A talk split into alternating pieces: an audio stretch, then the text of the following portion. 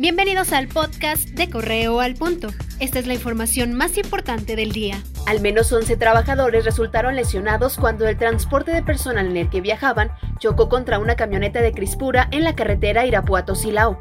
El accidente ocurrió minutos después de las 10 de la noche de ayer a la altura de la comunidad de El Copal, cuando el camión de personal con referencia Ritrema trasladaba a varios empleados a una empresa del Parque Industrial Castro del Río. Esta madrugada en León una casa habitación terminó incendiada. El hecho ocurrió en el cruce de las calles Oriol y Gaviota de la colonia Santa Rita. Afortunadamente no se registraron personas lesionadas ni intoxicadas.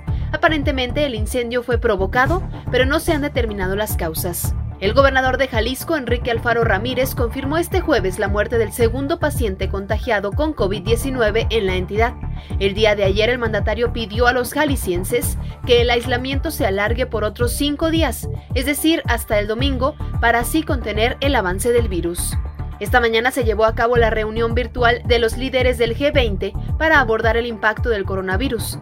En su intervención, el presidente Andrés Manuel López Obrador resaltó la importancia de la familia para enfrentar la crisis y pidió a la ONU el comercio de medicamentos ante la pandemia.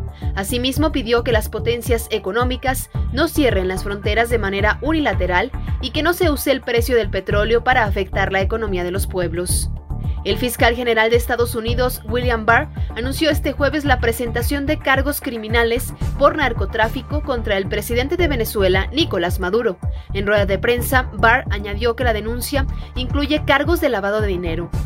Además de contra Maduro, que ya contaba con sanciones individuales, Barr también presentó cargos contra otras autoridades venezolanas. Luego de una persecución entre personal de la Gendarmería y civiles, una persona fue detenida y un vehículo quedó impactado al interior de una tienda de ropa.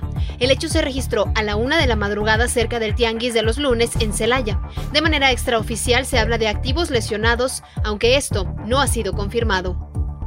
Un hombre fue asesinado la mañana de este jueves dentro de su domicilio ubicado en la colonia Lázaro Cárdenas, en el municipio de Pénjamo. Los hechos ocurrieron cerca de las 9.45 de la mañana. La víctima fue identificada como Martín alias El Ganso. Hasta el momento se desconoce el motivo del asesinato y la identidad de los responsables.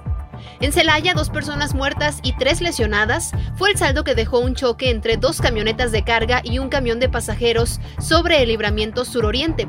El percance ocurrió alrededor de las 6.30 de la mañana. Versiones indican que el autobús venía en sentido contrario cuando el conductor de una camioneta trató de esquivar dos rocas y salió disparado de la cinta asfáltica. Tras este percance, el segundo conductor también perdió el control e impactó de lleno contra el camión de pasajeros. El alcalde de Irapuato, Ricardo Ortiz, advirtió que no se permitirán los saqueos y se hará el uso de la fuerza para detener a la gente que lo intente. lo que sí es un hecho es que no vamos a permitir ninguna de estas intenciones. Eh, vamos a actuar con mucha energía, porque a final de cuentas se ha determinado que quienes cometen este tipo de actos no son gente que ocupe eh, comida, no son gente que vaya eh, por artículos de primera necesidad, van a robarse pantallas, celulares y lo demás. Y tendremos que actuar tan enérgicamente como sea necesaria la situación. En León, la Asociación de Empresas Proveedoras Industriales de México anunció mediante un comunicado la cancelación de la Feria de Proveeduría AMPIC y DIVEX en su edición de primavera-verano programadas del 20 al 22 de mayo en el Poliforum, lo anterior como medida de prevención ante la crisis de salud que ha originado el coronavirus. La asociación lamentó la situación y refrendó su solidaridad con las personas afectadas por la pandemia. La feria se realizará en el mes de octubre en su edición otoño-invierno. Esta mañana se llevó a cabo la entrega de equipo para el fortalecimiento médico y atención del COVID-19 en Guanajuato. La inversión total fue de 187 millones de pesos y beneficiará a 52 unidades médicas de la Secretaría de Salud Pública del Estado. Entre los insumos adquiridos, el gobernador Diego Sinue Rodríguez Vallejo destacó la compra de 92 ventiladores pulmonares, los cuales se sumarán a los más de 700 con los que cuentan y que abonarán a la atención para los pacientes con coronavirus. En Comonfort, un hombre fue ejecutado cuando circulaba a bordo de su camioneta por la calle Conquista, esquina con Vasco de Quiroga de la colonia Cuauhtémoc. Vecinos de la zona señalaron que se escucharon disparos durante la madrugada, pero fue hasta las 8 de la mañana que elementos de seguridad arribaron al área. Trascendió que la víctima era un abogado muy reconocido en la ciudad de nombre José Pastor. En Salamanca, el presidente de la Comisión de Seguridad, Víctor Hugo Rueda Olmos, señaló que tras la renuncia del director de Seguridad Ciudadana, José Eufemio Sánchez, quien ocupe la vacante, deberá presentar un plan de trabajo que se aplique de inmediato. Sí, eh, en primera instancia lo que eh, exigimos desde la Comisión de Seguridad Pública eh, del Ayuntamiento es que llegue una persona con la experiencia, con la formación con el conocimiento de la problemática de nuestra ciudad y que derivado de ello exista un plan de trabajo serio que cumpla con todas las formalidades que nos marca la ley en Irapuato, el director de Limpia y Aseo Público, Jorge Alberto Medina Mendiola, aseguró que hasta el momento el servicio de recolección de basura no se verá modificado por el descanso de más de 59 trabajadores en situación de riesgo ante el COVID-19. Pues se va, se va a ver un poquito deteriorada la, la, imagen de la, de la ciudad. El exhorto sería a la ciudadanía que nos apoye más que nunca. Obviamente la gente que se fue es por eh, gente protegiendo su integridad física, gente de la tercera edad, hipertensión, diabetes, eh, embarazadas. Si bien pudiera suscitarse algún retraso, obviamente por el mismo efecto, eh, sería solventado en tiempo y forma pero nada más, ¿eh? en recolección seguimos trabajando de la misma manera. El Congreso del Estado rechazó una propuesta de la fracción de Morena en la que se buscaba que el helicóptero utilizado por el gobernador Diego Sinue Rodríguez Vallejo se pusiera a disposición del sistema de urgencias del Estado para hacer frente a la contingencia sanitaria por COVID-19. Porque no puede ser posible que tengamos un gobernador viajando en el helicóptero más moderno que tiene la flotilla del Estado y el área de salud tenga la peor aeronave, ¿no? Entonces, la idea es que pues, se intercambien, o en su caso que el gobernador ya no use el, helicóptero, porque representa un gasto que consideramos excesivo. Bueno, la verdad es que no sé si esta propuesta se hizo con una ocurrencia o fue una propuesta sustentada con información de lo que se tiene y los alcances que puede tener, porque realmente esta aeronave efectivamente es la que usa el gobernador. No es una aeronave para traslados, no caben, no tiene espacio, no está equipada. Sería inútil hacer esto con esta situación. La cifra de casos confirmados de coronavirus en el estado subió a 25. Esto se traduce en un incremento de seis pacientes diagnosticados en las últimas 24 horas. De acuerdo con la Secretaría de Salud, la mayoría de los casos, 18, se concentran en la ciudad de León. Irapuato y Salamanca tienen cada uno dos pacientes, mientras que Guanajuato Capital, Silao y San Luis de la Paz registran solo uno. Al momento no se reporta transmisión comunitaria en todo el estado. Se espera la confirmación o descarte de 77 personas.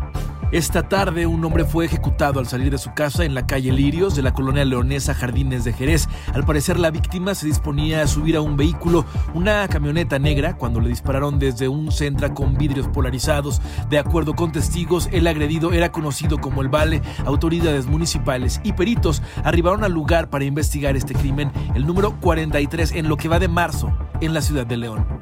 Continuamos en León, Guanajuato, donde cuatro bolsas con restos humanos fueron localizadas casi a la entrada del predio irregular de San Juan de Abajo sobre el Boulevard Timoteo Lozano. El hallazgo fue reportado al sistema de emergencias este mediodía por vecinos de la zona, quienes señalaron que los cuerpos tenían varios días en el área. Trascendió que se trata de dos cadáveres de los que se desconoce hasta el momento la identidad y el sexo. La comunidad Gervasio Mendoza en Valle de Santiago fue escenario de un enfrentamiento entre elementos de la Guardia Nacional y hombres armados. El hecho ocurrió alrededor de la una de la tarde y dejó como saldo un civil muerto y un uniformado herido. Los presuntos delincuentes se trasladaban en un auto Kia y una camioneta Toyota con reporte de robo que abandonaron para huir por tierra. Los elementos federales recibieron el apoyo de refuerzos que llegaron en un helicóptero. La búsqueda de los sujetos armados continuó en los poblados de la zona. En Irapuato, tres perfiles en redes sociales que incitan a cometer actos ilícitos en centros comerciales fueron identificados por la Secretaría de Seguridad Ciudadana. El secretario Pedro Alberto Cortés Zavala sostuvo que realizarán este tipo de seguimientos para prevenir ilícitos. Tres perfiles eh, que han hecho algún tipo de comentarios al respecto. Uno de ellos ya incluso ubicamos en el domicilio de la persona. Eh, acudimos, pero ya se había eh, cambiado de, de ese lugar pero seguiremos con el monitoreo permanente.